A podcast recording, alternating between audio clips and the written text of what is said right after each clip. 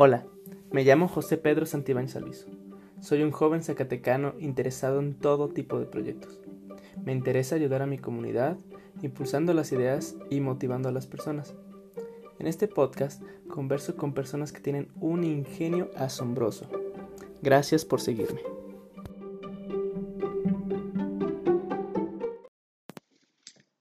Buenas tardes, bienvenidos todos al podcast de Pedro Santibáñez. Eh, aquí estamos su servidor, Pedro Santibáñez, y en esta ocasión tenemos un invitado especial, Alejandro Parga, bienvenido. ¿Qué tal? Un saludo a todos. Este, este nuevo proyecto, vamos a ver qué resulta. Gracias por la invitación y pues bueno, vamos a darle. Así es, efectivamente, bueno, esta es la primera edición eh, de este podcast. Vamos a ver qué tal da. Eh, mi intención de este podcast es invitar a gente que tenga ideas asombrosas. En este caso, yo sé que tú acabas de iniciar ciertos proyectos, sé que eres una persona eh, con muchas ideas.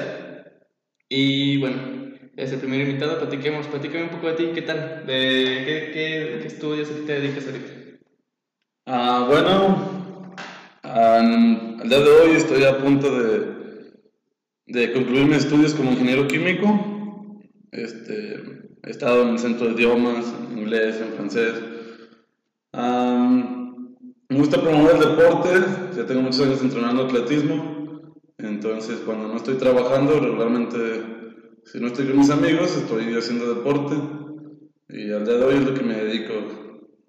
Sales, vi por ahí en tus redes sociales de que tenías eh, un proyecto de sanitización, ¿qué tal? ¿Cómo va? ¿Cómo se te ocurrió ese proyecto? Mm, pues bueno, supongo que todo ha sido parte de que toda mi vida me ha gustado emprender o, o ganarme mi propio dinero. A base de ahí he llevado a cabo varios proyectos, algunos más de alcance menor, con menos presupuesto, pero con el paso del tiempo y agarrando un poco más de experiencia en la universidad, en diferentes trabajos, pues uno puede crear algo más formal y es por eso que ahora decidí meterme al mundo de la fumigación, de la limpieza y desinfección, sumado a los conocimientos que adquirí en la universidad, este, ahora sí quiero emprender un proyecto ya más serio, algo más formal y que aparte me guste. Pero, ¿cómo se te ocurrió esa, esa parte de la fumigación? Mm, pues bueno, he platicado con varias personas y me parece interesante cómo surgen las ideas para llevar a cabo un nuevo proyecto, cuando es una idea que quizás no original, porque ya existen muchos en el mercado, pero al menos que nadie cercano a ti se dedica a eso o que tú no tenías un conocimiento previo en esa materia. Pero como a todos pasará, seguramente hay un momento del día en que se les ocurre algo. ¿Cómo voy a ganar dinero? ¿Cómo puedo este, hacer algo que me gusta? ¿Cómo puedo ayudar a impulsar tal cosa? Entonces sí, un día se me ocurrió que era un buen mercado y empecé a informarme, empecé a investigar.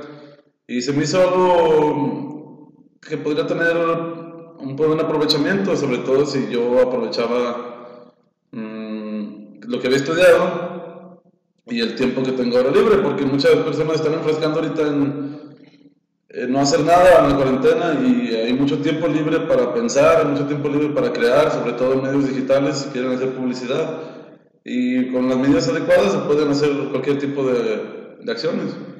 Sí, fíjate, ahorita, bueno, que me platicas eso, me estaba acordando, bueno, yo precisamente por eso entré, le empecé a dar mucho tiempo a lo que es la repartición a domicilio. Eh, en este, de hecho, esta cuarentena creo que ha sido una puerta, una puerta a muchas oportunidades y puede que muchos chavos o muchas personas se enfrasquen en esto. Yo, bueno, en mi caso, yo creo que le di mucho a esto de la repartición a domicilio porque precisamente viene yo un mercado muy interesante. Yo me imagino que tú también viste lo de la sanitización así como un mercado viable, ¿no? Para generar dinero. Eso me suena muy, muy, interesante. Mm, sí. ¿Qué, ¿Qué, otros proyectos has visto que hay? Pues he escuchado por muchas, muchas notas en muchos medios, al menos de la generación llamada millennial, es una nueva generación que no le gusta tener un patrón, no le gusta tener un horario, no les gusta este, estar a lo que les dice una empresa. Entonces buscan la forma de ellos mismos crear, de ellos mismos innovar, introducirse un nuevo mercado. Entonces, es solo tener una idea y después de la idea ver qué tan viable es. También no recomiendo que se avienten así al ruedo sin tener información plan de acción de su trabajo. Mm, pero claro, no tengan miedo tampoco, todo se los va a ir dando la experiencia. Fracasar es parte de aprender, entonces nada más es aventarse y, y si tienes una buena idea, impulsarla y si tienes conocidos que sepan de eso, no duden en preguntarles o acercarse a instituciones o programas de apoyo a emprendedores. Aquí en Zacatecas está la de juventud, hay diversas este, instituciones gubernamentales. ¿Tú te acercaste a alguna para que te apoyara o ya por tu cuenta 100%? No, bueno, a lo largo, por ejemplo, de la universidad estuve en contacto con varios programas o varias capacitaciones o incluso talleres. Me acuerdo que tú y yo participamos en el startup con una idea que también pensamos que era innovadora. Pensábamos a reciclar material electrónico para sacar minerales y se nos hacía una idea muy viable, pero no pudimos avanzar en el, en el proyecto. Sin embargo, eso nos sirvió de, de ir a conferencias, de investigar por, por nosotros mismos, de, de conocer nuevos mercados. Entonces, ese fracaso también sirvió de aprendizaje. Y tantos trabajos que, bueno, al menos yo he tenido a lo largo de mi vida, en cada uno aprendes que siempre hay mercado nada más para que le, que le guste trabajar. Puedes introducirte si tú das un buen servicio, si das un buen producto, mmm, si das un servicio de calidad.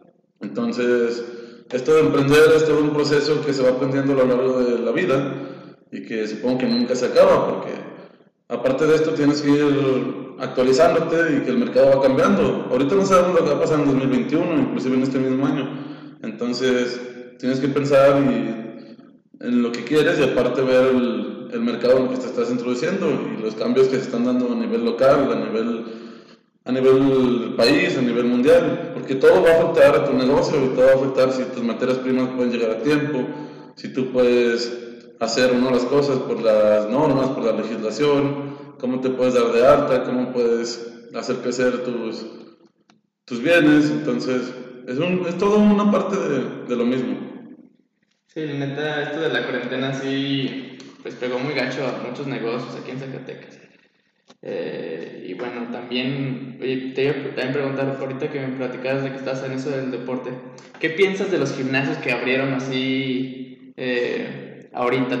Ya se acabó la cuarentena, pero seguimos estando en contingencia. ¿Qué piensas de eso? ¿Crees que haya sido buen momento o debieron haber habido otras consideraciones? Es un tema muy complicado de abordar porque las personas necesitan trabajar, o sea, los dueños de los gimnasios cerraron de repente, de restaurantes, de X negocio, tuvieron que cerrar y, y la economía no se puede detener. Si la economía de un día para otro se detuviera, sería peor que si todos se enfermaran de COVID. Simplemente que acatar las medidas de seguridad, llevarlas a cabo y concientizar a las personas es otro, otro mundo. Entonces, no se me hace tan fuera de, lugar que reabran bares, que reabran gimnasios, pero supongo que ha sido más por la presión que han ejercido los grupos, los comités que estos mismos negocios ante el gobierno. Pues sí, porque no tienen trabajo.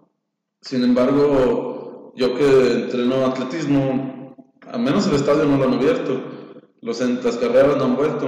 ¿Por qué? Porque es muy fácil contagiarse en un medio como ese, donde abunda la humedad, donde el contacto físico es más cercano, donde estás en contacto con herramientas, con un equipo, y tendrías que limpiarlo. Cada que una persona ocupara un equipo tendría que limpiarse, cosa que no va a ser viable en ningún lugar. Sin embargo, con las medidas necesarias podría llevarse a cabo cualquier negocio, cualquier giro, solamente tener un buen protocolo de, de limpieza y desinfección pues ahí te podrían contratar, ¿no? Para, para hacer lo de la sanitización.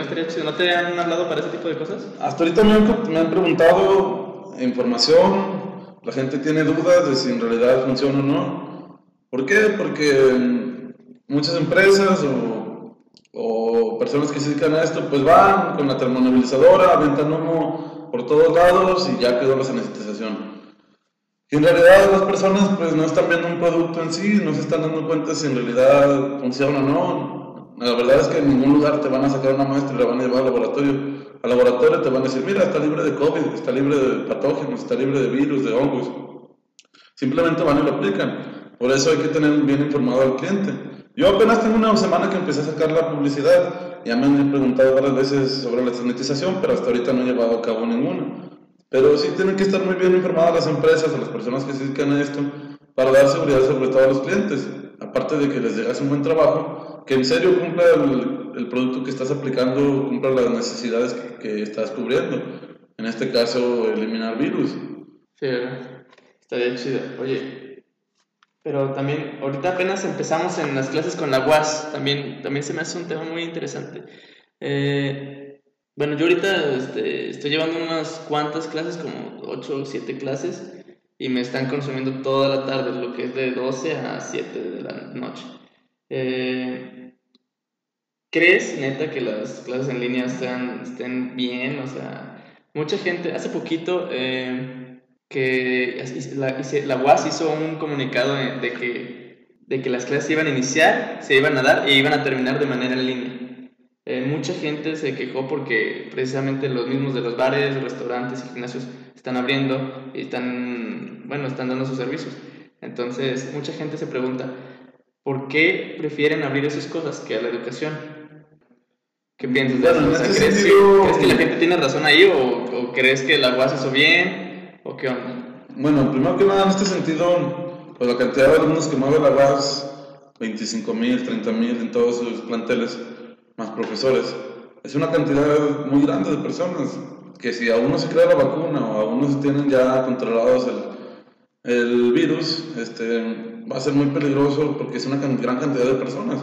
Cuando Zacatecas se arriban, empiezan las clases de arriba en los foráneos, se llenan todos los camiones, se llenan centros, se llenan bares, se llenan cines. Pero yo lo que pienso en este sentido, que va a aplicar para todo México, es que en otras partes del mundo, en Europa, en Estados Unidos, más que nada en Europa, las escuelas en línea es una realidad las personas aprenden igual que en las escuelas. Claro, por ejemplo, aquí va a haber lugares, si tienes un laboratorio, si, que tienes que asistir ahí, pues no va a ser lo mismo. Pero las personas se han vuelto más autodidactas y están acoplándose a nuevos sistemas. Aquí en México no se había visto esto, pero nos vamos a tener que acoplar sin quererlo. Porque claro que México también sigue las tendencias mundiales, pero aquí en México estábamos muy rezagados en cuanto a escuelas en línea, carreras virtuales pero nos vamos a tener que comprar de alguna forma. Entonces no lo veo como algo malo, bueno, algo erróneo que hayan aplicado esto, porque todo nos va a servir para avanzar en ese sentido. Aunque sé que va a costar mucho. Estoy seguro que este año los alumnos no van a aprender casi nada. Eh, aparte que aquí las condiciones socioeconómicas de las personas van a ser muy difíciles de que los jóvenes se pongan a estudiar, más que nada educación básica, educación básica intermedia sí, sí va a costar mucho a los jóvenes, a los niños, a los adolescentes, estar atentos a una televisión en su casa cuando nadie los va a poner atención, nadie los va a motivar a que lo hagan, no van a sentir la presión. Entonces, pero todo es parte de él, lo veo muy bien. Sí. Pero sin embargo, de otros, de otros locales vuelvo a lo mismo, tenía que abrirse porque las personas no pueden estar sin trabajar. Y las que vayan a asistir a los gimnasios, a los bares, a todo eso, va a ser bajo su propio riesgo también el gobierno no puede estar presionando a las personas y decirles lo que hagan. Bueno, lo hace, pero no debería ser así. Las personas al fin y al cabo son libres de elegir sus acciones. Sí, no, pues a la raza también este le vale, ¿no? A la raza, a, los gobiernos también. O sea, más que nada, pues a los gobiernos ven a las, no ven, a, no ven personas, ven números, ¿no? Sí, no, para ellos, y como todo, cuando tengas tu negocio no vas a ver, tan, cuando seas el tengas ya algo grande, pues tú tampoco vas a ver personas, vas a ver clientes, vas a ver números, cifras, todo se va a, resumir en eso cuando se mueve un gran número de personas. Sin embargo, pues cada una cuenta igual. Eh, yo creo que eso es lo que la gente a veces no ve, de que hay números, o sea, son unos números muy elevados. Sí, pero bueno, algunas personas se dedican a ver esos números, otras se dedican a hacerlo, pero todo es parte de... Oye, pero y ahorita que entramos en eso del COVID, ¿Ya viste que Zacatecas es el de los pocos estados que siguen en, que siguen en semáforo rojo? ¿Ya, lo checaste? Sí, bueno, apenas salió esta, esta, misma semana el nuevo semáforo de, del país y hay pocos estados que siguen en semáforo rojo. Aunque mm, es relativo porque el número de pruebas, este, los organismos las instituciones médicas. No crean que es tan seguro en México, ustedes se darán cuenta que las personas están haciendo pruebas o que en realidad hay una cifra exacta. Eso del semáforo es muy relativo, pero en Zacatecas se ha dado porque cuando estábamos en semáforo amarillo, anaranjado, perdón, pues la gente empezó a confiar en que íbamos bien y pues se propagó, ¿no? Ahora hemos llegado hasta 177 casos en un solo día. Sí, ya somos... Seguramente hay más. Entonces, es un tema complicado, es algo nuevo para todo el mundo, pero, pero sí, a lo que veo esto, no, al menos este año va a seguir así anaranjado para todos los estados. Y las medidas van a ser las mismas, solo que aquí lo importante es la economía, cómo se va a manejar. Hasta que tengamos la vacuna, ¿verdad? Sí, la vacuna pues yo creo que va a llegar por el primer semestre del año que viene, pero vamos a ver quién la hace primero, Rusia, Estados Unidos. Sí, no, pues lo bueno que ya nuestro, nuestro presidente ya dijo que ya, que ya llega. ¿Por qué la van a hacer aquí? La vacuna rusa se va a hacer en Brasil, la vacuna estadounidense en colaboración con Carlos Slim se va a hacer en México y en Argentina. En el AstraZeneca, Escogen, escogen países latinoamericanos que están industrializados para poder llevar a cabo la vacuna, que se haga con las medidas necesarias de tecnología, de seguridad, pero pues también para probarlas en esos mismos países, ¿no? O sea, todo es una cortina que, que no podemos escapar de todos modos y hay que ver el lado positivo de esto. Pues, la vacuna va a llegar primero aquí a México que a otros países porque aquí se va a crear. Es lo bueno, o sea, no me la sabía dónde bueno, lo bueno que Carlos Slim le va a pichar, ¿no? Sí, sí, va a ser gratuita, se supone. La Fundación Slim se supone que la va a ser gratuita. Eh, no, está chido. Pero bueno, regresando al tema de la escuela en línea, ¿neta crees que funcione? ¿O está funcionando ahorita? Llevamos una semana nosotros de clase. Pero ¿sí crees que vaya a darse? O yo creo que nosotros como universitarios somos una... Estamos privilegiados, ¿no? O sea, por tener nuestra educación en línea. Otras personas no tienen esos problemas tienen problemas de que no pueden tener este acceso a esta educación. ¿Tú crees que sí funciona o qué no? Mm, bueno, yo, es funcional porque los contenidos son los mismos y, y, está dirigido a todo el público. Pero es como todo. O sea, no, nadie se está cerrando los ojos ni engañando. Cuando tú vas a la universidad te das cuenta que el 50% de tus compañeros o quizás más no entendían nada de la clase. O sea, están ahí sentados y en realidad no entendieron nada. Entonces todo va dependiendo de cada persona, el, grado de compromiso que tenga con ella misma, cuánto quiere aprender, cuáles son sus metas. Y esto impacta mucho en los que quieran emprender algo, porque las personas que no emprenden, las personas que no crean, las personas que no tienen una visión de su mismo futuro, van a ser los trabajadores de los que sí lo ven. Entonces, si quien está escuchando esto es una persona que quiere emprender, una persona que quiere hacer algo por ella misma, en realidad no le debe importar mucho si funciona o no. Mientras a esa persona le funcione, mientras ella ponga de su parte para aprender, si los demás aprendan o no, en realidad él va a beneficiar porque él va a estar más apto para hacer un trabajo, él va a aprender más. Entonces, a veces la vida, a veces, a veces el mundo parece cruel, pero desde cada punto de vista.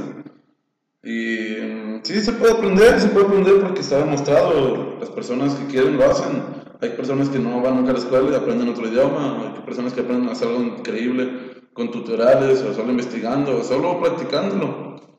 No es como que hay una fórmula para aprender. Siempre cada persona es diferente y puede aprender de manera diferente. Oye, te, te, noto, te noto un poco tenso.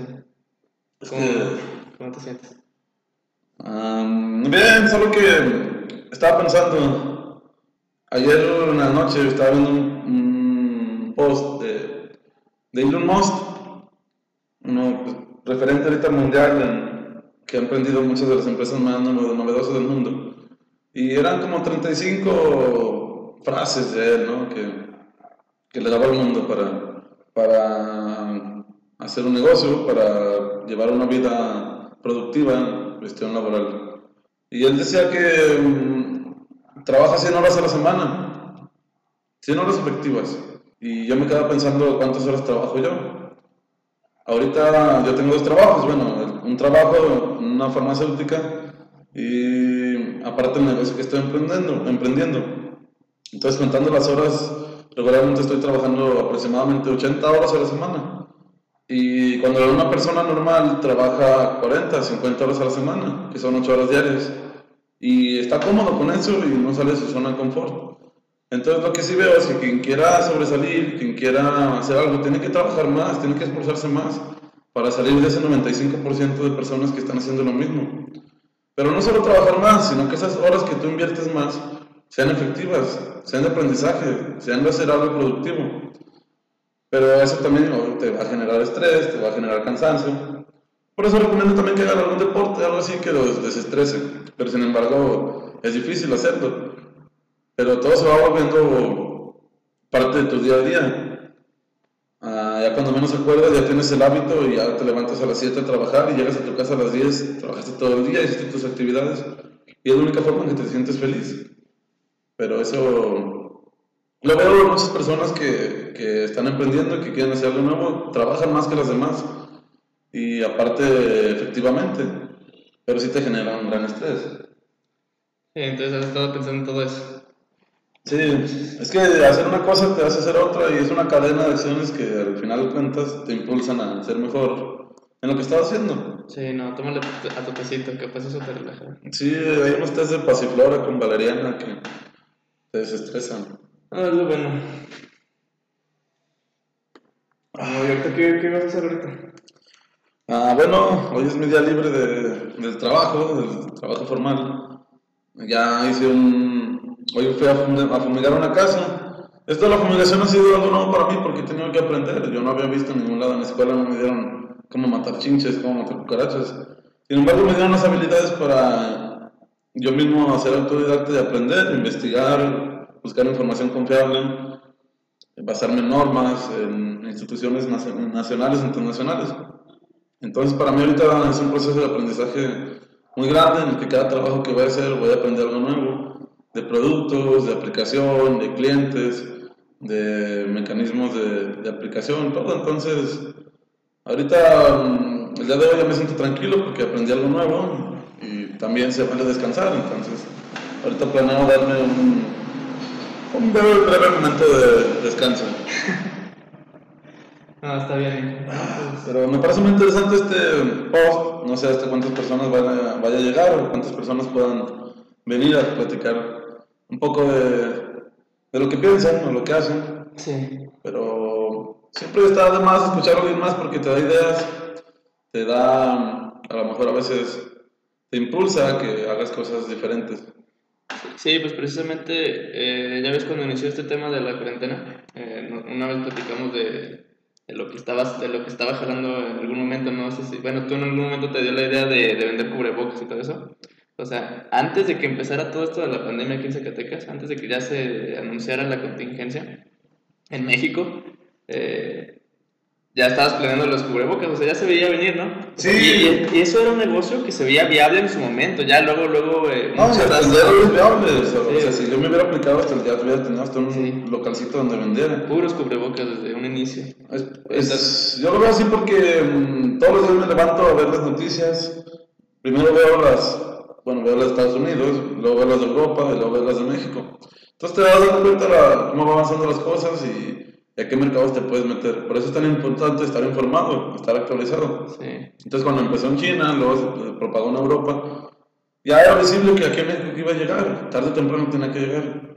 Yo fui a buscar tela, busqué quién hiciera cubrebocas y, y fue un negocio muy rentable en, En muy su poco momento, tiempo ¿no? que lo hice. Pero era un porcentaje de 400% de ganancia. Entonces era bastante rentable. Pero bueno, me desmotivé y dejé de hacerlo. Pero Sí. Sí, no, pues mucha gente empezó también a, ver lo mismo. Y precisamente yo vi un incremento en lo que es este, los podcasts. Eh, los empecé a consumir eh, demasiado y, y la verdad yo, bueno, yo en lo personal soy una persona, bueno, me gusta a veces pues, cotorrear y estar aquí encerrado, pues sí, me dan ganas de salir, de hacer cualquier cosa, pero pues a veces tampoco se puede ir a todos lados, ya ves. Sí, Entonces- ahorita las personas están en su casa y pues están consumiendo más contenido digital. Entonces ahorita quien quiera aprovecharlo está... Todo el mundo está ahorita en internet viendo porque no tienen, están en sus casas, están, aparte si están trabajando, haciendo home office o, o si están aprendiendo en la escuela, de todos modos tienen otra página abierta con información de otro tipo. Sí, la neta. Tienen redes sociales, tienen noticias, tienen juegos. Entonces se puede llegar a un público muy amplio ahorita. Sí, te digo, te platicaba ahorita, o sea, viste esa parte de los cubrebocas. Luego yo quería abrir un restaurante, o sea, había muchas ideas para hacer eh, en esta cuarentena. Vi la parte de hacer un restaurante, estos lo llaman Ghost Restaurant o algo así, donde básicamente nada más se dedican a la repartición, a mandar gente a que reparta la comida. Entonces también lo que es eso de la comida a domicilio también fue un boom. Eh, bueno, fue lo que estuve metido yo en pues todo el encerrón. Eh, ahorita que entramos, pues ya casi no salgo de, a eso.